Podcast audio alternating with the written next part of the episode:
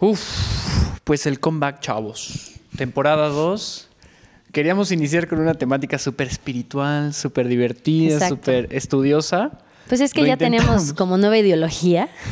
Nueva, nueva forma de pensar y lo intentamos dos veces. En serio, en serio que Sí, esto se los ya se había juramos. grabado como... Eh, desde enero, desde enero. Desde enero ya nos habíamos puesto las pilas, pero sufrimos varias cosas. Una, algo Dios no quiso que saliera y se crashó el capítulo. Así es. Y la segunda, pues fue una aventura, ¿no? Fue una aventurísima. Es que el primer capítulo, chavos, les cuento, bueno, y señores señoras que nos escuchen músicos y famosos, eh, la verdad es que el primer podcast, uh, hay un asunto aquí con nuestro director aquí de audio, producción, etcétera, etcétera, Sam Chispas, Sam's Club, que pues nos dijo, oigan, ¿qué creen? Los 50 minutos que acaban de grabar, que acabamos de planear, que estudiaron sus cositas de cartulina, pues vale. Porque nos pusimos la pila, neta. O sea, fue como Sí. de, estudiense, ya les vamos a revelar en el segundo capítulo de esta temporada 2 de Rose. Radio.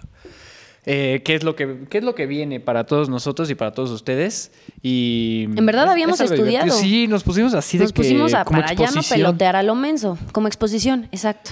Y pues se nos cayó. Y pues el segundo podcast, la neta es que se salió un poquito de nuestras manos y pues Quisimos dijimos, no. hacer una dinámica así como tipo el frasco que cada vez que alguien dijera o sea, era un shot. Y Sí. pues, el resto es historia, la verdad no se los vamos a ya contar. es, algo historia. es algo que queda solo para nosotros y, y pues ya, fue muy divertido, está Sí, en nuestra memoria para divertido, pero no estará en la memoria de ustedes ni de nadie, más que de nosotros. Pero como obviamente no queríamos reciclar plática y queríamos Es hablar de algo fresco, bueno, no tan fresco porque también ya nos comió el tiempo, queríamos pedir una disculpa otra vez pública. Públicamente, sí, pues, los tenemos tuvimos- muy abandonados. Sí, tuvimos un poco de pues de obstáculos en este camino y nos vamos a poner las pilas porque vamos a empezar a hablar de estas premiaciones de 2020 que yo estoy enojado, siempre me enojo con la Y entrega 2019, de y Grammy. 2019. 2019. Bueno, sí. Porque esos fueron en 2019. Ahorita van a saber qué. Yo siempre estoy enojado con este tipo de entregas. Obviamente lo vamos a centrar en lo que nos importa a nosotros y vamos a empezar pues con las premiaciones en Grammys y en Óscares. Es correcto, pero más aunado a temas musicales. Sí, obviamente. para que aprendan Sí, un vamos a discutir un poquito así de que, pues, la, la película, que si la mejor canción, ya en, en términos amateurs, como cualquiera que conozca los Oscars o los Grammys, pero también, como dice Ale, queremos también que sepan qué onda con estos temas musicales más a fondo. Sí, porque yo la verdad no entendía nunca qué es eso de mejor mezcla de sonido en los Óscares, mejor mezcla de no sé qué, y queremos que se lleven algo a casa más allá de, de nuestras estupideces. Exacto. Y de verdad platiquen así como, no, güey. Yo es- O sea, es que si escuchas Joker, lo sientes. Oh, o sea, mezcla de sonido. Claro que la ganó Ford versus Ferrari, güey. O sea, sí, pero que de verdad ahora en vez de que lo hagan por mame, En verdad sepan por qué y ya ajá. sepan, no, pues es que fíjate que cuando metes los sonidos y los mezclas con una rolita acá buena, no sé qué, la combinación, y que acá tenemos a un experto en ese tema, que es Sam, que también les va a dar mucha información nutritiva, que también Sam ya nos había estado pidiendo este tipo de contenidos. Sí, porque nos dijo, nada más, o sea, sí nos, nos reímos y todo, pero chavos, chavos, hay que. Pónganse las enseñar. pilas. Pasa- no pasa nada. Ah, es que ese es otro tema. Ah, Ahora cierto, estamos cierto. grabando. Dejé a Mojito en la oficina porque empezó a llorar cuando te fuiste. Estamos grabando en la, en la sala en la sala de juegos de Es Sound City. College. Muchas gracias Sound City College por este espacio. Y es que ahorita llegó Jam y yo tenía un compañerito muy agradable que es un perrito chihuahua de Jam que se llama Mojito, pero pues Ya lo tuve que ir a abandonar. Y aquí andamos en la sala para cambiarle un poco de, de aires a, a Sam, a Ale, a mí también, ¿por qué no? a nuestra a nuestro oso allá adentro. Sí. Pero ¿qué te parece si nos arrancamos con los Con Oscars? Grammys. y- Grammys, ¿no que Grammys? No, 2019 porque son primero, primero. Grammy. Yo digo que primero los Ah, Oscars. los porque Oscars son primero, son, más cortos, nos- son más ajá. cortos. Tienes Y toda la razón. Vamos a empezar con que ganó Joker. ¿Para qué? A ver, es que Joker ganó de todo. Joker ganó mejor actor. Híjole, Joker ganó mejor actor, ganó mejor banda sonora. También, ¿qué más ganó? ¿Es Híjole. banda sonora la que ganó? Banda sonora ganó Joker. Ah, ok, entonces ahí es ya lo tenemos. correcto que ganó Joker también para banda Original sonora. score o banda sonora, como es en español. Esas son Ok. las que ganó. Esa es la música compuesta para esa película. Ok, la música compuesta para Joker, yo creo que sí, sin duda se lo merecía. Sí. Y te voy a platicar por qué. Platícame. A mí me dio demasiado terror y demasiado estrés y sentía los hombros cargadísimos cuando escuchaba esos, esas cuerdas. ¿Qué es? Es como un violín. Es un violín, es como un cello Es que un no es- violín. no es un violín porque el violín es como la más... ganadora fue la violinista, ¿no? Sí, según yo sí, ¿no? Sí. Pero ¿a poco el brrr? ¿A poco el brrr es como... Ese no es un violín. Claro que sí. Sí, es la vibración de la cuerda. Bueno, este asunto neta me estresaba tanto, me daba tanto peso en los hombros que sabía que algo malo iba a pasar. Y, como dijo Sofía hace ratito, o sea, ¿cómo puede ser que Joker haya ganado si nada más fue un violín? Sí, esa, ese comentario no fue mío, cabe recalcar, pero Sí, me no dijeron. Yo sí soy culta. Pero es a lo que yo dije y reaccioné así enojadísimo porque fue, ¿cómo que nada más un violín? O sea, Sí. ¿sabes? El objetivo del cine es transmitirte algo. Es correcto. ¿No? No importa si es bueno, si es malo. O sea, te transmite algo y, a- y en general siento que nos puso incómodos, que nos Sí. dio miedo. Esta escena donde le va a reventar el cráneo a una persona, Está empiezas a escuchar los violines. Yo dije, no manches, o sea, aparte de que ya se había metido las tijeras Sí. a la bolsa. Aparte de todo, imagínate una escena aquí de, de Joaquín, del estimado Joaquín, así haciendo pues las tremendades que hace Guasón sin un acompañamiento musical. O sea, no le da el mismo sabor. O sea, y yo siento que en Joker casi siempre la banda sonora es un acompañamiento. Y Pero aquí Y, y en ese sentido. fue es- la obra maestra. Es padre porque al final no, no tienes unas grandes armonías, no tienes Exacto. unas grandes secciones. A veces el estrés de, la, de esa simplicidad no necesita más. No o sea, ya tienes todo en la tambores y escena. todo. Sí, la coloración de la imagen aparte es Sí. súper oscura. O sea, sí, te, sí tiene una inmersión muy, muy padre. Y a mí lo que más me impresiona es que neta solo con ese instrumento, o sea... Transmite demasiado. Sí, ¿qué onda? Y, o sea, sí existen películas buenísimas como la de Rocketman, como otras cosas que son más coloridas, más divertidas, más todo, pero Joker logró su cometido. O sea, Yo creo que lo salí más difícil- espantado sí. y, y dije, no, este no es el Joker que yo quería. Yo creo o que sea. lo más difícil de transmitir en una rola es como, ah, en temas negativos es mucho más difícil, porque puedes oír una canción y decir, ay, está romántica la melodía, o ay, está muy alegre lo que tú decías, pero neta sentir ese asco, o que se te ponga la piel chinita o así en una Miedo, película o sea, de miedo, porque una película de miedo, no porque el Joker sea de miedo, pero No, no. por dar un ejemplo, no es nada sin, sin la banda sonora del fondo, no es nada. Y en una como el Joker, que ni es terror, ni es tanto suspenso, y al mismo tiempo, pues es de un superhéroe villano, de temas de Marvel, de DC, de todo este tipo de, de películas, realmente es una mixeada de un montón de géneros y tienes que darle al clímax para que la gente neta sienta lo que quieres Y transmitir. fíjate, a- hablando de suspenso, otra película ganadora, la de Parásitos. Ah, sí, sí. La música se me hizo, o sea, no sé cómo describirlo, o sea, fue como estresantemente elegante. O sea, tuvo sí. otro corte muy distinto Sí. porque la película en sus giros sí me tuvo como, no, no, no, no, no, no, no, no, o sea, qué onda con esta escena, los twists que estuvo teniendo y la música le acompañó siempre también, bien. que se me hizo más elegante, más, no sé, así. Es que hasta de la manera de hacer cine, pues la gente como los que fueron los guionistas y los de la banda sonora de una película coreana, la verdad es que hasta en eso te puedes notar la diferencia hasta cultural de cómo Yo es hacer esperaba- una película aquí que allá. rarísimo. Sí, porque ves tú una película mexicana y la banda sonora no se le compara nada a una película americana, a una coreana como la que vimos, o no sé si se fijaron en Jojo Rabbit, que eran películas comerciales, pero todas estaban, bueno, comerciales me refiero a conocidas, y todas la letra estaba en alemán. ¿A poco? Haz cuenta, no, sé, cuenta. por decirles algo, tocaron la de, por dar un ejemplo, la de Yesterday de The Beatles en alemán. No sabía. Y muchos no notaron eso y un montón de canciones est- estaban sonando, pero en alemán.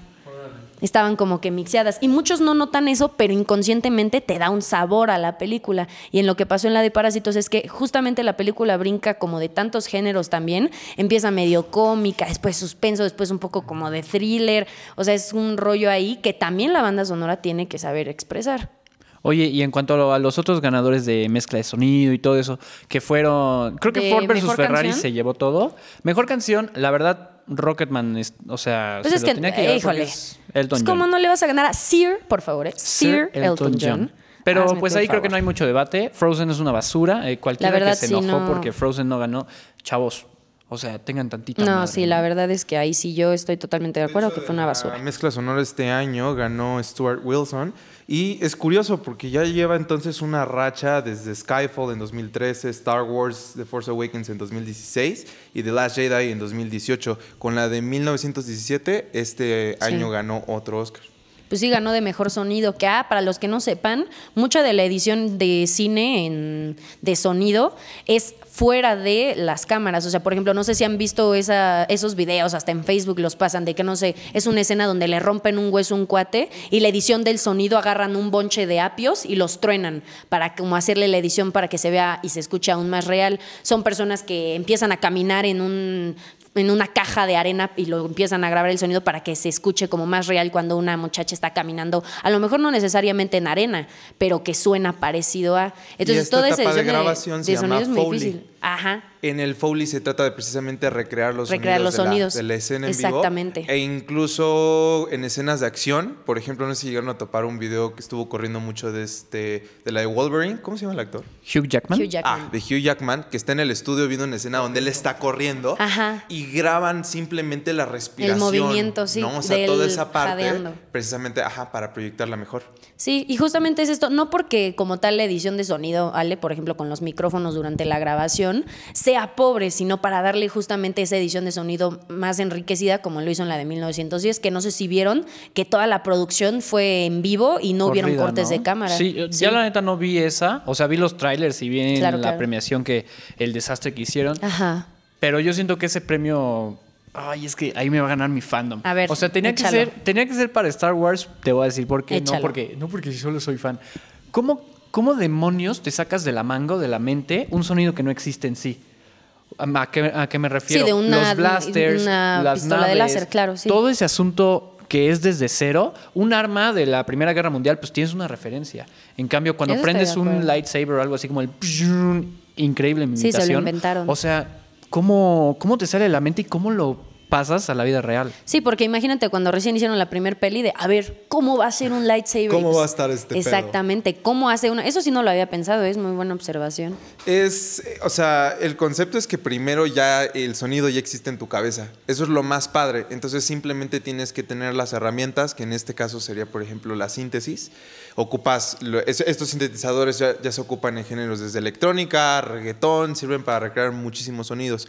Pero el hecho de que, por ejemplo, los eh, chicos hoy en día tomen los presets de un sinte, les da el sonido que todos tienen. Entonces, si tú quieres empezar a crear tus sonidos, puedes empezar a acercarte más al proceso del sintetizador, cómo funciona el motor, etcétera, que te lleva al proceso de crear el sonido que tú quieres. Entonces, es simplemente analizar una lista de características que tiene el sonido de tu cabeza. Eh, ¿Qué tan atacado suena? Tal vez lo puedes escribir como ácido, como gordo, como bofo, etcétera. Tú ponle un nombre y puedes empezar a procesarlo para crearlo. De hecho, el, el sonido de un lightsaber es un barrido de frecuencias. Entonces, se puede emular, se puede hacer, pero ¡Guau! es, un- es una serie de filtros que precisamente recorren la- la- el ancho de banda y crean ese efecto como...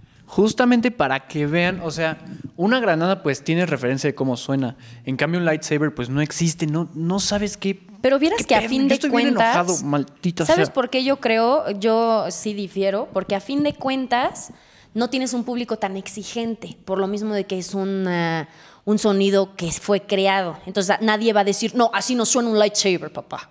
Entonces, en cambio, a lo mejor una, una ametralladora, un bombazo, cómo va pasando un tanque por el lodo y cómo se escucha, cómo se escucha cuando va caminando entre los cuerpos sobre el agua. O sea, esos sonidos tú sí los conoces, entonces sabes relacionar el, híjole, como que esa ametralladora sonó aquí, pistolita Nerf. Pero ¿no crees que es más fácil, o sea, No porque crear no vas a usar una ametralladora real.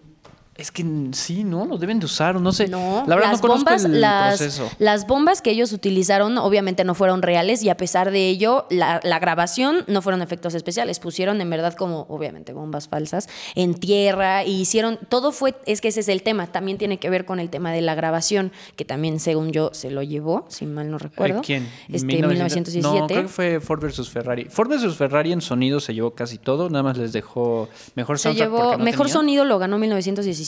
Sí, ¿no? mejor sonido, Sí. pero mezcla de sonido y edición de sonido, creo que Algunos se lo llevó Ford, sí. Y es que justamente sí entiendo la parte, porque hasta me hiciste pensar, de a ver, ¿cómo te inventas un sonido? Pero considera que ya hay un montón de películas de Star Wars y ya, y es, a lo mejor no reutilizar, porque a lo mejor si lo remasterizan, no dudo que lo hagan. El de Kylo Ren es nuevecito, Ajá, porque es exacto. estar bien teto, a huevo. Pero el de Kylo Ren es nuevecito porque es un Es sable un inestable sable, y no sí, sé qué. Entonces sí. es como, ¿cómo llegas a eso por medio de sintes, como dice Sam? O sea, llegas al punto indicado en donde dices, güey, así quiero que suene. Sí. En cambio, Yo creo que es algo que alguien hizo primero y de ahí todos los demás partimos. Lo fueron, O sea, sí. Porque ya hay un montón de clásicos de Guerra de las Galaxias, o sea, varias películas muy, muy similares. Sí, lo que te digo, lo reusan, por así decirlo. Ah, Ya es una referencia. Entonces ya es hoy en día que podemos decir, ay, eso no suena a Y o- Pero ajá. Y o sea, si quieres ya que te eche aquí la apertura que yo desconozco, pero no suena lo mismo una AK-16 que una M416, que una este, Magnum, que una bomba, una granada, que No, una pero de sí tienes una aturdido. referencia. Haz de cuenta, Sí, si te disparas pero- una pistola acá del Pero oído, no vas a ponerte a disparar ahí en la vida real. Pero lo conoces. O sea, Sí, un, sí un conoces. BB-8. Fíjate, la verdad es que incluso eh, videojuegos como Call of Duty, ellos han hecho grabaciones de Sí, todas las de armas, armas, que sí. Tiene el videojuego. y suenan diferentes, suenan Ajá. diferentes. Son armas reales. Sí, son armas reales. Y en otros casos también puedes tomar los mismos samples, los mismos audios para procesarlos. Es parte de la síntesis de cómo puedes aproximarte, porque la síntesis es el hecho de poder crear un sonido, moldearlo a lo que tú mentalmente estás imaginando. Entonces puedes partir del sonido real de una bala y entonces procesarlo. O puedes Sí. simplemente hacerlo desde ¿Sabes cero. yo qué me imagino que han de haber pensado más bien los que califican todo este rollo? A lo mejor no las armas en sí, pero sino como más a detalle, porque justamente... La definición, Lo de, quizá, ajá, no porque sé. justamente aquí, bueno, donde lo de los premios, dice que lo que más se fijan es que sea detallado y como que sea eufórico, o sea, que de verdad se escuche también real. Entonces, a lo mejor lo que te digo de cuando caminan en el lodo, o sea, todo esto de la edición, que me repites cómo se le llama, este Sam, de lo de los sonidos, la, cuando lo recrean en los estudios. Algo, algo divertido. Foley. Foley. Bueno, este tipo de edición, a lo mejor un sable de luz no tienes que hacerle más que con computadora. Híjole, te voy a matar. A lo mejor, a lo mejor. Ah, ok. Yo te, yo te iba a decir, cuando lo apagas, se escucha un... No, no, ajá. No, me refiero, me refiero a que no hay un cuate en el, en el salón de Foley haciendo Ah, el sonido del sable, la recreación. Entonces, a lo mejor, no sé, se fijaron más bien en eso, de oye, este cuate recreó cuando le meten el cuchillazo al cuate este y des- se desangró. Sí, que obviamente Entonces, a lo mejor más bien fue la recreación de los sonidos con otros objetos que no son los utilizados y a lo mejor el sable, como explicó ahorita Sam, es más computadora y a pesar de que está cañón eso de crear un nuevo sonido, no lo había pensado, se fijaron más en el detalle de recrear un sonido, a lo mejor hasta con cosas diferentes. Y ya para cerrar este asunto, porque si no, neta, estoy prendido. O sea, Sí, los, que no, los que no me están viendo, yo estoy bien enojado. Sí, ya está casi me, Voy a me sacar grita mi, mi aquí, espinita oye, porque no. con nadie lo había podido platicar. Pero efectos especiales es una estupidez que se la hagan en 1917. Efectos visuales, sí. Es una estupidez, o sea, Thanos es increíble. Mejor Estoy película animada, Toy Story. No, no puede ser. Es que yo no he visto Klaus, eh. No, Perdón, ahí sí no amigos, por decir. favor, sé que muchos no han visto Klaus. Véanla, escúchenla con Sebastián. Uf, Sebas. Con Sebastián Yatra de fondo. Es increíble. O sea, en sí, te lo, te lo juro, te lo juro, Klaus tenía que ganar. ¿Y qué otra siempre me enoja? Película del año. Ay, sí, Pues mejor Endgame, película, ¿no? Fue la que no, también te ahí sí me dio igual porque pues, yo iba a Jojo Rabbit o, o Parasite. Pero pues bueno, esa me da igual. Ya.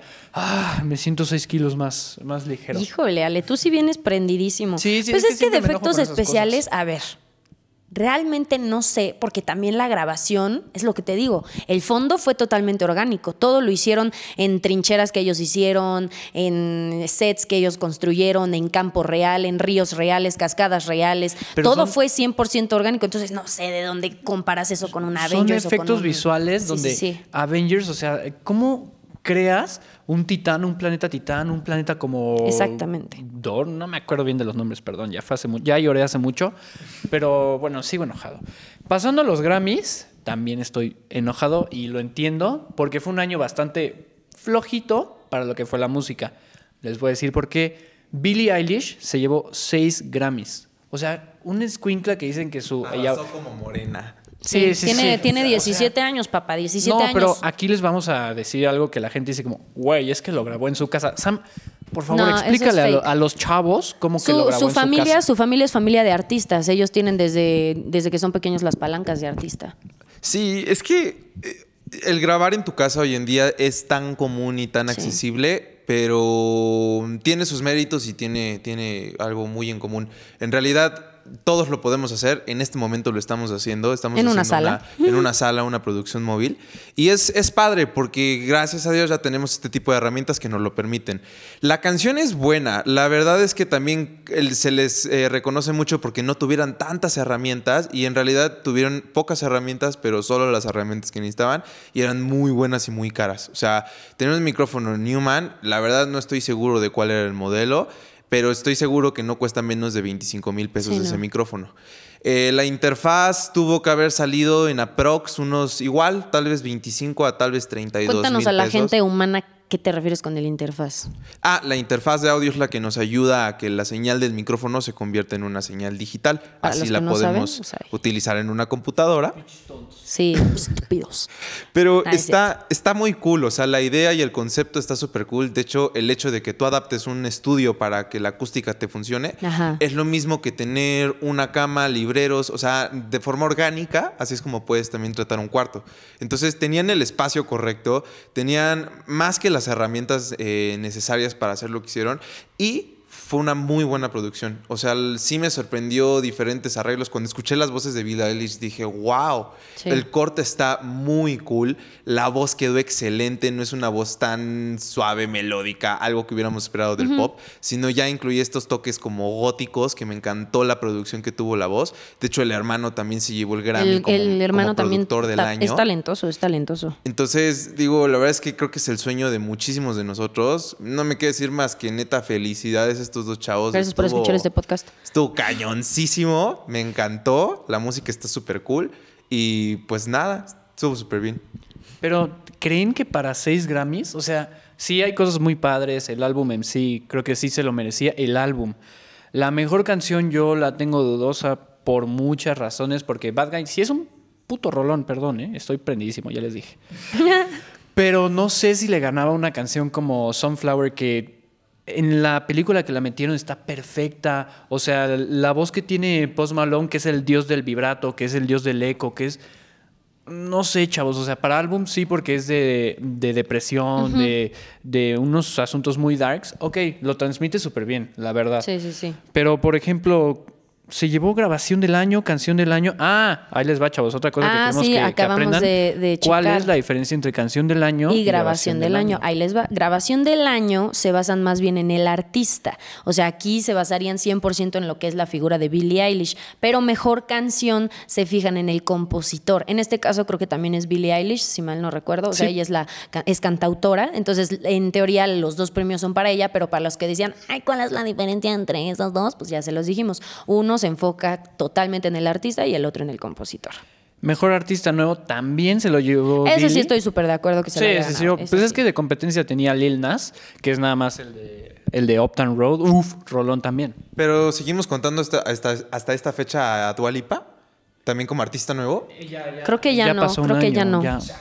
Sí, porque además. Porque es muy buena. Sí, o sea, a y mí tuvo me- mucho además- más boom que Billie Exacto. Eilish. Bueno, La- al menos le duró más. Sí, a mí me sorprendió mucho de que no tuviera mucha presencia esta ocasión. Sí, no. Pues es que yo creo que por la fecha en que se llevó a cabo los Grammys, este, pues ya no la tomaron como pues artista nueva, ¿sabes? Es más, ahí te va y seguramente muchos, bueno, es que no sé cuántos les guste Disclosure o Khalid. a mí me gusta mucho. ¿Te gusta Khalid? Obviamente, Escuchaste Talk. obviamente. O sea, le ganó grabación del año y canción del año a Sí. Khalid con Disclosure. Disclosure es un, un equipo que ya lleva años detrás, que ya tiene Sí. una trayectoria buenísima. ¿Crees que para Bad Guy, o sea, que Bad Guy le va a Pero, esos a ver, premios? grabación, ah, recordemos, grabación del año estábamos diciendo del artista. Ahí sí tuvo más boom una Billie Eilish por todos los temas de polémica que tiene ella como artista, Pero ¿a qué, como a qué nos personaje. vamos? O sea, ¿como personaje o técnicamente? es ahí como es donde, artista, porque aquí está el producer, es, papá. es que lo que te digo es, fíjate, como, como artista ella tiene mil herramientas, muchas más a lo mejor que un Khalid, la verdad, ahí te la pongo yo, por todo el tema de que, ay, tiene síndrome de Tourette y que empezó a los 14, a lo mejor también se fijan en la trayectoria porque se enfoca 100% en el artista. Ya en términos de la canción, en el compositor, a lo mejor ahí sí un Khalid o un Disclosure que tú dices que tienen mucha más producción, ahorita Sam nos dirá más a fondo esta información, puede que a lo mejor merecían más este premio que una Billie Eilish que es cantautora, pero también lleva el mérito que es cantautora. No, mira, es que está. Ambas son producciones, para empezar, sí son diferentes. Sí siento que Disclosure lleva haciendo cosas muy finas desde hace mucho tiempo. Sí. Eh, y sí sorprendió lo de Billie Eilish. O sea, Sí. sí, tuvo mucha atención. La verdad es que Ni justamente ella lo se que lo esperaba, yo creo, ¿eh? No, no, no, no, no, no. O sea, yo creo que no imaginaba que iba a ser tanto. No. Y justamente lo que mencionabas, o sea, la verdad es que tampoco no salió de la tierra. O sea, ya veníamos viendo a esta chavita en algún momento. Yo también dije, esta creo que la conozco. Sí. O sea, ¿por qué está haciendo tanto boom? Y la producción de Disclosure a mí se me hace muy fina, se me hace muy padre. La mezcla siempre la he admirado muchísimo. De hecho, la producción vocal también Disclosure tiene un muy buen trabajo. Pero la verdad es que siento que en esto se lo lleva Billie Eilish simplemente porque neta causó más ruido. Llamó mucho la atención. o sea, los, los oídos sí se voltearon. Y híjole, sí, por tantito, yo creo que le habrá ganado Disclosure por eso. O sea, pero por popularidad, por impacto o técnicamente dices. Por impacto. Obviamente importa muchísimo la influencia en las masas. O sea, todo. La, respuesta no solamente la tienen entre el mismo consejo de los Grammys, sino también lo basan mucho en, la, en el movimiento de todas las masas. Exactamente. ¿Cuántos, quiénes, por qué te están consumiendo? Es lo que te comento, Ale. O sea, puede que tengas una producción perrísima, carísima, como Disclosure acá bien a fondo, pero realmente la gente escuchó más a Billie Eilish. Entonces, realmente el objetivo de la música es que te escuchen, es que les guste o no, la reproduciste, les guste o no la rola, tú estuviste hablando de ella, estuviste causando polémica, hubo a lo mejor 50-50 que le gustaron y 50-50 que no, pero a lo mejor en Disclosure solo un 20% habló de la rola. Y habló bien a lo mejor todos, pero solo fue un 30% de impacto. Pero ahí te va lo que a mí se me hace muy incongruente. Si dicen que es por reproducciones y por impacto, nos vamos a pasar lo que le gusta a todos, chavos. En reggaetón y en álbum latino sacó álbum Bad Bunny, J Balvin y Bad Bunny de la mano, Maluma y ¿quiénes crees que ganaron? Te lo juro, no han escuchado ni una canción de ese álbum. Ganó con mejor álbum latino Alejandro Sanz con uno que se llama hashtag el disco y como mejor álbum rock latino alternativo, creo que es mejor álbum alternativo ganó la Rosalía. O sea, la Rosalía lo entiendo por, por sí, con tuvo, Sí, aparte tuvo un montón de impacto porque se brincó de con altura a cantar este pues, flamenco. Ajá. Es que yo lo compararía así, sí tiene que ver mucho y a lo mejor no, no lo juzgamos desde los mismos ojos. Eh, pero, por ejemplo, Baby Shark, o sea, también fue una canción viralísima, que neta producido de regalías como no tiene una idea. Quisiéramos parte de Baby Shark en este momento. Sí. Y no está, o sea, no entra en este tipo de cosas. Claro. tenemos como que. Hay niveles, hay niveles. Ajá, o sea, el impacto que tuvo Bill Irish, siento que sí fue algo más que causó ruido. A mí me sorprendió. Sí fue algo nuevo a mi gusto y fue Uf, o sea, sí me llamó mucho la atención Billie esta ocasión. A mí también me llamó mucho la atención. Y sí, ok, a lo mejor en el tema de reggaetón, pues no sé por qué diablos haya ganado Alejandro Sanz. Yo ni he oído esa nadie, nadie ha escuchado nada de ese disco. ¿Qué, chingados? Pues sí, pero a lo mejor por lo mismo de que todos los demás eran reggaetón, dijeron, a ver, ¿qué, ¿qué hay más diferente de más allá de un reggaetón en álbum latino? Pues, Puede que se hayan ido por ahí. Es no que te digo que eso es súper incongruente y por eso me duele llegar a estas, a estas fechas, porque incluso en Grammy Latino no nominaron al reggaetón y se armó toda esta campaña de que el reggaetón es casi lo latino y tienes razón. ¿No acaba de ganar algo? Sí, sí ganó. Sí, sí, te digo que ganó su, mira, Rosalía, mejor álbum de rock, música, que lo entiendo como música alternativa para ellos. O sea, y Alejandro Sanz le ganó a discos como siempre de Bad Bunny, que en el caso que me están comentando ustedes, con Billie Eilish, generó mucho más impacto el álbum de Siempre, de Bad Bunny, el de Oasis, que es de donde sale, ¿qué? La canción que, wow, qué bonita canción. Este, ¿qué otra? ¿Qué más les dije?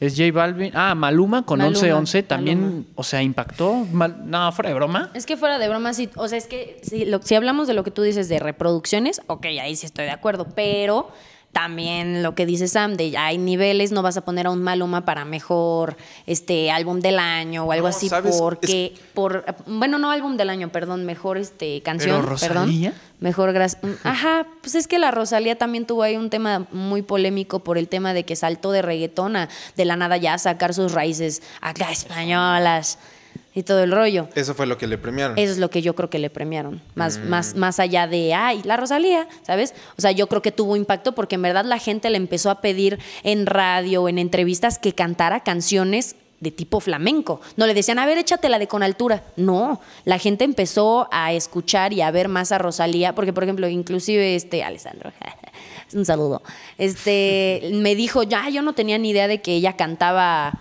pues bien. Me dijo, no, pues casi todas las de reggaetón pues es más edición que otra cosa. Y, le mandé un video de Rosalía cantando así chidito su flamenco. La verdad, le canta precioso. Sí, ¿eh? sí, canta muy bien. Ay, pero es que yo lo. ¿Quién estaba con Rosalía en esa categoría? ¿Quién estaba? Con Rosalía. ¿Rosalía qué ganó? Perdón. Eh, mejor álbum alternativo. Ok, mejor álbum alternativo. Álbum alternativo, pues incluye, como les dije, reggaetón, ritmos latinos, urbanos, de todo que también choca con la Ajá. parte de ¡ay, pinche academia. Bueno. ¿Y quiénes me- estuvieron con ella? Con ella estuvo Bad Bunny por siempre, Ok. J Balvin con Oasis, Indestructible de La Flor de Tololoche. Híjole. Nadie conoce esa cosa. Eh, Almadura y el marker de Rosalía. A ver, y de esos, por ejemplo, tú dirías, ah, no manches, un Bad Bunny, la neta, le veo más, este, hablando ya así, en serio, Sí, más sí, allá sí, de soy fan de Bad Bunny y en el antro la no bailo más que una de flamenco de Rosalía, obviamente, pero ya viendo bien la rola, la producción, la pensada para la canción, yo sí creo que una Rosalía está un poquito, al menos más producidita. Quizá más arriba que Bad Bunny solito, Sí, sin duda sí, alguna. solito sí. Pero más que Oasis de J Balvin y Bad Bunny es, Es de que donde estuvo muy ¿qué buena, es que estuvo muy buena O sea, esa. o la canción o todas. En realidad todo ese álbum fue muy bueno. Es que quién sabe, es una polémica horrible porque la verdad no sé en qué se fijarán así a ciencia cierta de, ah, es que calificamos esto y esto y esto y aquí está la rúbrica. No, pues quién sabe. Es más, mejor álbum latino le ganó Alejandro Sanz, que Ajá. nadie escuchó. Alejandro. A Sebastián Yatra con Fantasía, que fue un álbum romántico. O sea, así como dices que Rosalía se pasó de, Sí, de también flamenco a reggaetón, sí. Yatra pasó de reggaetón a A balada. romántico. Entonces es cuando yo no entiendo por qué demonios ganan cosas que la gente sí escucha y en algunas otras nominaciones que generan tanto impacto son las que ganan en vez de técnicamente son... Ay, ya me revolví. pero o sea, te, en mi cabeza te- está sí, claro. lo que se refiere a Ale es que no entiende por qué en nominaciones como la de Billie Eilish, ahí nosotros decimos que a lo mejor es más por el impacto que causó en la gente y por las escuchas, pero en una rola como la de Rosalía o las de Bad Bunny o la de Alejandro Sanz, ahí tú dices, no, pero es que la verdad, no, nadie escucha a Alejandro Fernández y dices, digo Alejandro Fernández, a Alejandro Sanz, Sanz, y dices, Sanz. pues ¿cómo, ¿cómo diablos ganó si no lo escucharon? Es lo que te referías, supongo yo. Pues igual que no lo escucharan, pero que, Que no fuera se tan, tan impacto, tanto. tanto Ajá. impacto, tanto impacto. Pero pues bueno, esas son las nominaciones que a mí me, me dejaron incómodo. No sigo sin creer que Billie Eilish Muchos se quejaron de que no ganó la, Lana del Rey. Y Pues- la verdad es que no lo escuché, una disculpa. Pero pues siento que es pan con lo mismo. Pero Billie Eilish en este también es pan con lo mismo. Se lo puse a mis papás. Sí. Híjole, la última canción que sacó Sí, para 007 es una hueva. Sí. O sea, perdón, pero Skyfall era preciosa. Bueno, la es de que Writings on the Adele, Wall era híjole, muy buena. wow. Patrona. Ella y Sam Smith, si algún día hacen una rola juntos, van a ganar millones, ¿eh? Pero, ya le están colocando de, o sea, al hombro de gente como Sam Smith o como Adele que construyeron una gran trayectoria así también entre años. Y ella por llevarse seis, la pusieron Sí. a hacer una canción para 007. Ahorita ella tiene un impacto tremendo ¿Por que qué? ¿Por qué? saca ¿Por de onda. Sí, debo admitir que, o sea, sí tuvo mucho impacto, pero tampoco es, en términos de voz, tú le pones a mi mamá una Adele y a una Billie Eilish y te dice, oye, no, ¿qué estás comparando, no? Pero para todo hay, para todo hay este público. Y, pero la verdad yo sí digo, imagínate a tus 17 años cantar en los Óscares, a tus 14 años Sí, ya sí, ser sí. viral, a tus 15 años tocar en este en festivales donde ni siquiera puede ir gente de 15 años como público. O sea, esos festivales son para gente de 18 o 21 y ella a los 15 años ya cantaba con un público mayor al de ella. Sí, te digo que sí se merecía sus tres, Sí. quizá, pero no para arrasar. o Pero sea, ¿por qué crees que arrase tanto? atrás. Tú dime, ¿qué crees que la gente, en la academia, como se le diga, La academia. dije- dijeran ellos como, ah, no, la neta Billie Yo creo que Eilish"? justamente es por eso de que solo fue muy popular. Técnicamente no sé qué tanto lo hayan hecho, porque habían cositas también muy bonitas detrás. O sea, como, con lo de Disclosure, pues yo ya dije, ya dije. Por ejemplo, me, Es eh, que es ya un dije la rolón. mejor canción, pero X. Siento que sí se, sí se merecía sus Grammys y justamente es a lo que iba a retomar. Ya me llegó el, foquito a la cabeza. eso. Fue un año muy flojo para la música para que Billie Eilish arrasara. O sea, en Sí, años en 2000 tienes razón. 2016, ahí te va, porque pa- chavos, yo soy believer desde chiquito. En 2016, Lo ama, ¿eh? O sea, Justin Bieber con postercito, Purpose, altar. y ahorita vamos a hablar de, de Changes, ¿eh? No se me vayan. De yummy, yummy, yummy, yummy, yummy. Sí, sí, sí. Justin Bieber compitió en un año súper difícil contra Bruno Mars, Adele, contra Drake, Sam contra Smith. Adele, contra Ed Sheeran. O sea, fue como, no manches, este año para Estuvo muy Billie bueno. estuvo fácil. Eh, Sí, eso, eso, ah, eso es- estoy súper de acuerdo porque este año, 2019 y lo que viene de 2020, la neta no hubo nada nuevo más allá de reggaetón y electrónica. O sea, que tú dijeras, ay, no manches, salió algo nuevo, que era justo lo que hemos estado platicando en pasados podcasts, que en verdad sentimos atorada esta época de la música, porque dices, esta década, ¿qué real? Bueno, no, no década, realmente nada más son como tres añitos, pero dices como, a ver, ¿qué nuevo ha salido? Todo ya, todos ya quieren hacer reggaetón, todos ya quieren hacer su musiquita medio ritmito electrónica, entonces sí creo que por ahí va la cosa de Billie Eilish, porque sí fue como pensar fuera de la caja, outside the box, porque en verdad ella tiene un estilo que aunque pues, nuestros jefes digan, no, que nada más puja y que nada más está cantando así, y todo el tiempo tú dices, bueno, sí, ok, puede que tu estilo, el estilo no te encante, pero quieras o no es algo disruptivo que genera, pues ahora sí que como si fuera un monopolio, genera un efecto acá de soy el unicornio alrededor de puro caballo y dices, órale, wow, esto es diferente. Sí, y de hecho, eh, bueno, les iba a recomendar una canción que a mí me pone de buenas, de hecho, de una de las ganadoras. Escúchenla, no sean malos. Sí, porfa. Se llama Liso, de, bueno, es de Liso, The Good as Hell. Sí, me encantó esa rola. De verdad, el arrangement también de la música está muy padre. Ella canta muy bien y trae mucho impacto también, ¿eh? Sí, y fíjate, lo que comentabas, a veces sí entiendo la parte en la que escuchamos mucha como de la misma música y que de repente en cuanto o destaque sea, sí algo. Hay uno diferente, pero lo que más se nota es eso. Exactamente. Yo les recomendaría, a ver si no suena muy teto, les recomendaría dos ganadores de otras de las categorías. De hecho, este fue del mejor álbum vocal de jazz de Esperanza uh. Spalding. Es, Escuchen jazz, amigos. El jazz es lo mejor. El jazz es hermoso. Vean Whiplash y lo van a entender porque el jazz es tan, pero tan difícil de lograr con una pieza tan perfecta. Sí, ya les recomiendo mucho Esperanza Spalding. Es la, es la chinita de fuego. O sea, de, verdad. Es, ella le ha robado premios a Justin Bieber. O sea, en años pasados les ha robado, le ha robado premios. Y también estuve apenas viendo, no sé si conozcan a Chick Corea. Chick Corea es un pianista legendario también del Latin Jazz. Y, y, apenas hace unos meses estaba viendo que estaba en el estudio produciendo su nuevo álbum, Antidote, Antidote, y acaba de ganar con su banda The Spanish Heart Band. Entonces, esas son mis recomendaciones. Escúchenlos, gente, escúchenlos. Es que miren, la, la, verdad, aquí se los voy a decir de corazón. A mí, al menos en lo personal, me gusta la gente con la que puedes hablar de música, pero que neta sepan de todo. Está padre cuando, por ejemplo, Ale, a mí me sorprende porque él se sabe los nombres de las rolas, el artista. Yo te la tarareo y, ah, sí es esta de... Y ya, sé cuál, pero se me van los nombres y todo, y sabe de todo. Por ejemplo, un Sam que más allá de saber lo técnico, neta se mete más a profundidad de otros géneros. Y pues yo acá un asunto campechano como que entre Chan y Juana, pero neta, métanse más allá de escuchar solo reggaetón, solo electrónica. Ah, pues exploren un rockcito. Uy, ya te estás metiendo en la temporada un funk, explórense acá. Por ahí va a ir, ¿eh, es que por ahí va a ir.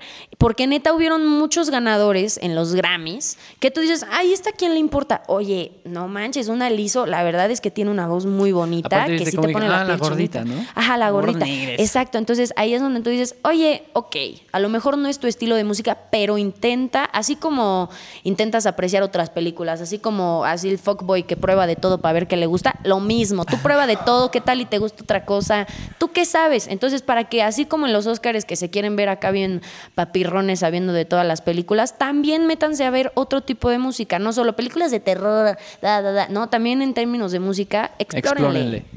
Y pues mira, para cerrar. Cerremos. Yo justamente hace ratito platicaba con Sam de yo a cerrar con esto y me vale si no. ¿eh? Me vale, si no quieres, me vale si Sofi no sabe ni de qué vamos a hablar. ¿Ya escuchaste el álbum de mi JB? Lo publicaste, así que pues, tuve que hacerlo. ¿Lo escuchaste? No, ahorita estaba platicando con Sam como de, me obligó. Es que lo que hace Ale es que es como el manager secreto de Justin. O sea, él publica cosas. Su éxito es gracias Y le manda mensajes a sus amigos. Güey, escucha esta rola, está buenísima. Porque él dice, si la gente no lo quiere oír, yo voy a hacer que lo oigan, aunque sea por compromiso, pero va a tener reproducciones. Pero es que es bello. O sea, me metí a, pues sí, a escuchar todo su álbum. Y creo que vale la pena muchísimo que lo escuchen. ¿Qué te pareció? ¿Te gustó? Sam aquí no lo ha escuchado y le puse la mejor canción. la, pasó, la pasó de noche. O sea, para mí, en general. No me preguntes de nombres porque tampoco me lo sé. Es que me encanta todo, pero creo que sí creo que la mejor es una que se llama Second Emotion, que es con Post Malone, no sí, Post Malone y un cuate que creo que se llama Clever. Si no me falla la memoria. Ahorita nos checamos aquí en el estudio. Pero este, señora Aguilera. Sam hizo, un comentario muy como injusto, pero al momento muy acertado donde dijo, sí, ¿no? Es con Clever y Post Malone. Ah, ah, no es Forever. Second Emotion es con Travis Scott, perdón. Una disculpa, fans. Una disculpa, fans. Estoy tan metido en este asunto de Justin que no me acuerdo todas. Pero bueno, Sam hizo un comentario súper acertado que dijo, es que escuché Yomi y la neta no, pues no me cautivó. A mí tampoco me cautivó Yomi. A mí me encantó porque Yomi es el punto más bajo de este álbum. Y te voy a decir por qué. O sea, ¿qué te refieres con punto más bajo? Es la canción más floja. Ah, ok. Pero Yomi tiene un sabor, tiene un flow, tiene una...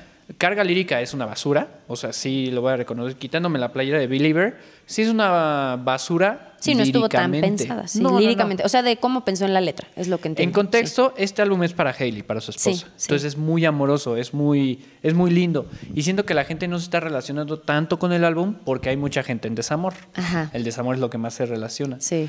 Pero en Es serio, lo que más vende.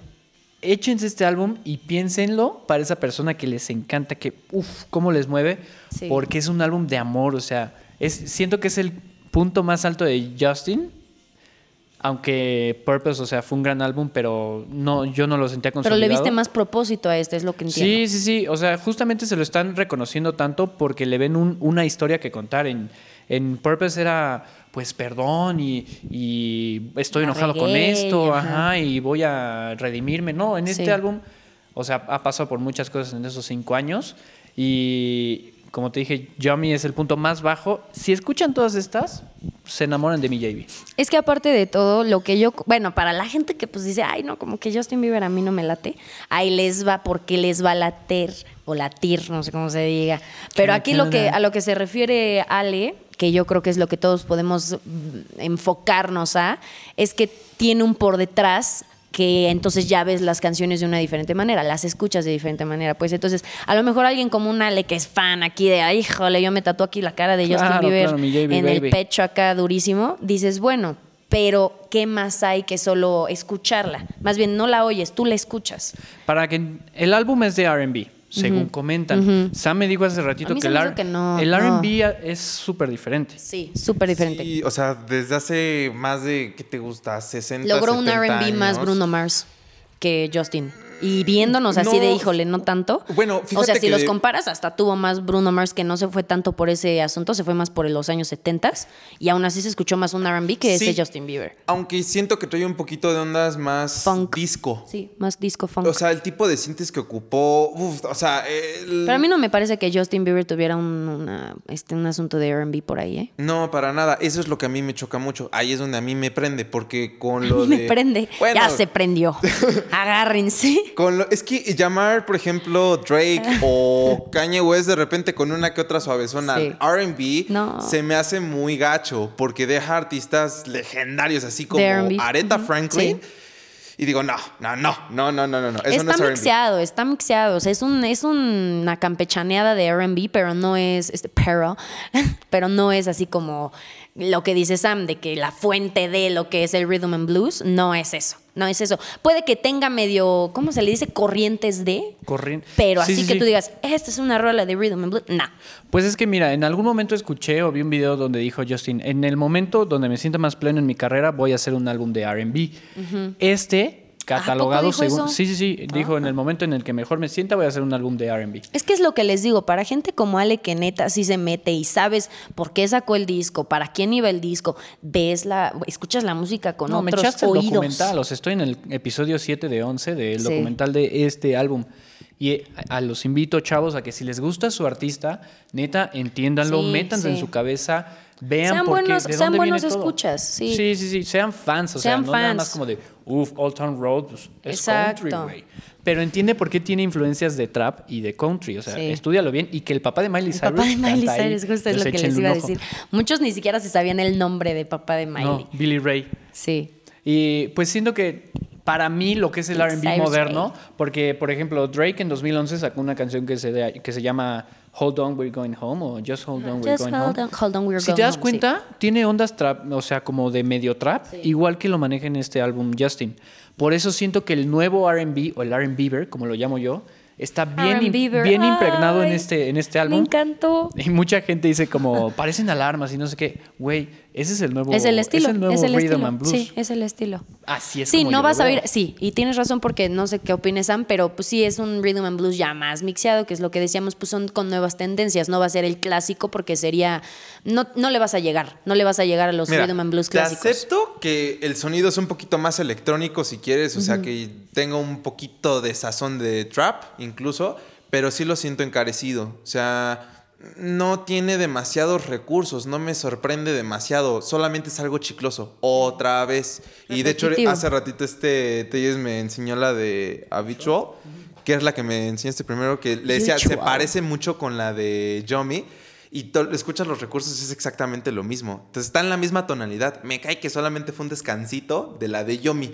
Entonces está cool, está sabroso. A mí me gusta. Pero ya me tan largo. o Pues sea, miren, aquí tenemos dos observaciones totalmente diferentes. Una acá bien técnica que dice, mira, yo las escuché, las Sí, comparé, técnica, técnica. vi aquí todo el rollo y pues literal es la misma base, pero con es como un pan con mantequilla, pero le pusieron otra mermelada, ¿no? Pero sabe a fin de cuentas como a mermelada. Huitlacoche. Y tenemos exactamente huitlacoche o haba, pues lo mismo. casi- No, no es cierto, eso sí nada que ver. Hmm. Pero y tenemos aquí por el otro lado a, a alguien como Ale que realmente dice, no, es que es una obra maestra, porque yo me imagino cómo se le escribió a Hailey, No, no, no, le pero- dijo te amo con esta de Yomi Yomi, le dijo estás bien Yomi, bueno, lo que sea. Sí, sí, Entonces, aquí tenemos a dos personas con dos este, observaciones diferentes. No, te voy a decir por qué yo pienso que es un lindo álbum. Pues es que es por el por detrás que tiene Sí, sí, sí, Justin, por, el- es lo por que todo el background que tiene. O sea, Sí. si ves más allá de esa portada roja donde Justin, precioso, papi, precioso. O sea, neta vas a entender y le vas a reconocer, ok, estás en un momento bien, estás en un momento donde escribir Dale, se te sí, dio. dale. Aparte, Justin está acompañado de un pesado de la industria que se llama Puber, que le hizo uno de los peores álbumes.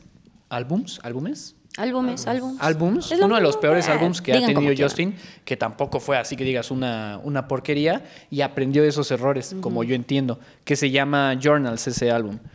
Llegó a Changes y puso todas las mejoras que quiso, que aprendió de ese álbum desde hace como ocho años que salió ese, ese Journals, y aquí yo lo veo, lo veo precioso, o sea... Pero estás es- de acuerdo en que si eres una persona así común y corriente que no se va a ir a profundizar tanto y en saber a la historia, le pones una de Yomi y sí está buena para el Antrish, pero no dices, uy, es que esta rola, como en otras canciones que tú dices, es que esta se ve que la canción, por ejemplo, ahí te va un ejemplo muy buenísimo. Por ejemplo, Pablo Alborán, Pablo Alborán se tardó para resalir con sus rolitas años porque él decía, no, es que lo que yo saqué tiene que ser buenísimo. Y se sacó una Saturno, se sacó aquí No Vaya a Ser y todas esas canciones que neta venían fomentadas de algo muy bueno. No solo fue, ay, este, estoy Soundwave en, una en la sala, chavos. Está bien, Soundwave Music yendo por agua. O sea, este es un momento épico. No, es que hay que hidratarse, chavos. No, no es cierto. Pero el asunto aquí es que a lo mejor sí un Justin Bieber, ah, estuve en una época muy buena, pero no se le reconoce tanto como alguien que en serio pensó en una letra, pensó que es la visión que tiene Sam, por ejemplo, de, oye, yo aprecio más un artista que se tomó el tiempo, la manera en que pensó en los instrumentos, en la lírica, y tú dices, no, a mí me gusta que neta se vea que la rola la disfrutó el cantante, así sea yo mi, yo mi 10 veces. En verdad él dijo, es que yo quiero repetirla 57 mil veces. Entonces, yo creo que ustedes deben escuchar las rolas como se les dé la gana, pero que sea con argumentos fundamentados que ustedes digan es que esto fue lo que a mí me llamó, porque a fin de cuentas lo que buscan es vender. Lo único como, o sea, ya quitándome otra vez la playera de Believer, sí Quítesela, siento quítesela. que le hace falta un sorry, un what do you mean o algo, porque si el leading single del álbum fue Yummy, nos iba a quedar un poquito Pobretón, cortos. pobretón. Pero es cuando te metes a explorar el álbum, cuando ves, o sea, las letras, cuando empiezas a ver que, ok, tiene un significado detrás. sí, no es nada más escuchar el 1, 2, 3, 4, 1, 2, 3, 4. No, no, no. Pues es que como todo hay público, o sea, a lo mejor unas rolitas están buenas, no voy a poner un Pablo Alborán en el antro, la gente va a decir, o sea, si esta canción está bien bonita, la de Te Prometo que hasta tiene violines y todo y se oye preciosa, yo la escucho y lloro, pero no, a veces no dan ganas de oírla este, pues en una fiesta o algo así, pero una como Yomi expresa lo que quiere expresar en el momento indicado. Entonces, es buena para apreciar en la visión que tuvieron para venderla y una rolita como a lo mejor la de Rhythm and Blues que- o un jazz que nos está comentando Sam es buena si la aprecias como la pensaron para venderla. La queremos vender para un público que de verdad se va a fijar en que nos tardamos en empezar en los instrumentos, en el not my fucking tempo, así en el tempo que estuviera exacto. Entonces, como la quieres vender es como la gente la va a ver y como la va a apreciar. Entonces, pues yo los dejo con eso, ¿no? Ahora sí que Ahora sí que disfrútenla para lo que fue vendida. Si fue vendida comercialmente, está chida. Que nada más dice yo, pues sí, para eso fue, para un público que lo que quieren no es pensar en la lírica y que si la banda, que si no, la quisieron vender para que la disfrutes. Y a lo mejor otros dijeron, a mí me vale madre si los chavos no la escuchan. Yo quiero realmente una letra profunda, una letra bien hecha. Entonces, pues ustedes disfrútenla para lo que son, carajo. Para Con eso- dedicar, para lo que quieran. Con eso nos vamos despidiendo. Justamente le atinaste al comentario. Es que soy tropa. La temporada 2, amigos, va a ir muy de la mano con esto de que experimenten su música. Lo de Justin lo metí porque a mí me encanta meterme en asuntos ya más heavies Sí. que solo... Apreciarlo a él No, como pues artista. ajá. O sea, más que como artista, una canción, porque una canción tiene, es como, me lo imagino como un pastel. Una parte de él puede tiene, ser. tiene sus niveles, una canción tiene sus, sus elementos. Puede ser merengue, Exploren pastel, el rellenito. Escuchen todo y la cereza. nos vemos el próximo episodio de Rose Radio. escúchenos. Ya en verdad nos vamos a poner las pilas. Es No que ahora sí estuvo horrible. Pero sí nos vemos en el próximo episodio. Nos vemos en el próximo episodio. Por favor, ah, no, ojo, chavos. Híjole, en ya Rose Producciones tenemos tres nuevas canciones. Una va, una by, no, una por Sam Rose. Platícanos un poquito, Sam. Ah, pues esta ya fue una producción este, personal a través de este nombre y quise hacer algo diferente con el video. Nos fuimos a- hasta arriba del Al Calvario, Ahí en la iglesia de aquí de Metepec. a tomar ceniza. Y nos encantó la vista, o sea, estuvo precioso, todo lo grabamos en vivo, tanto el audio Sí. como el video en una sola toma, entonces Acá la viene a verdad, la 1917 el Sam. Sí, para hacerlo práctico, la verdad. Pero los músicos se rifaron, muchísimas gracias a todos. Ojalá la puedan escuchar. Escúchenla. este, la verdad es que Sam tiene una voz muy, o sea, la verdad, en mi opinión, muy peculiar, muy diferente, pero muy bonita. Oh, gracias. Sí, es que no es, no es, no es, no es como todas las voces de los chavos que tú, ah, pues sí está afinadito. No, tiene su esencia, tiene su garrasperita acá de la buena. O sea, sí tiene un buen estilacho, la neta, sí escúchenla. Ahí está en su IGTP. También está como número dos, El color de tus ojos, by Regina. Y. La ¿Cómo se llama el de de Fate? Es algo de, de Coldplay. Ordinary Dove. de YouTube. perdón. Me lo imaginé como Coldplay. Ordinary Dove de YouTube, interpretado por Fate. Chequenlos en Rose Producciones. Y ahora sí nos vemos a la próxima. Nos vemos a la próxima. Escuchen todas estas rolitas. La verdad es que nos gustó mucho platicar de esta polémica. Acá nos prendimos, nos gritamos, nos dijimos de todo. Sí, pero a fin de espalda, cuentas, espero hayan disfrutado los Grammys, hayan disfrutado los Oscars, hayan discutido con sus compas de no, es que con parásitos, que como, como yo sí, como Alejandro Sanz. Y otro diga, no, a mí me encanta Alejandro Sanz. Pues ese es el chiste de la música, ya sea en cine, ya sea en canciones, ya sea en Rose Producciones, ya sea en su casa, en el baño, en la oficina. Tengo usted vitacilina, donde ustedes quieran pero que la disfruten, que les cause polémica, que les dé algo de qué hablar. Y acá yo los dejo, los adoramos. Gracias por haber llegado hasta esta parte del podcast de Ras Radio. Bye bye. Bye bye.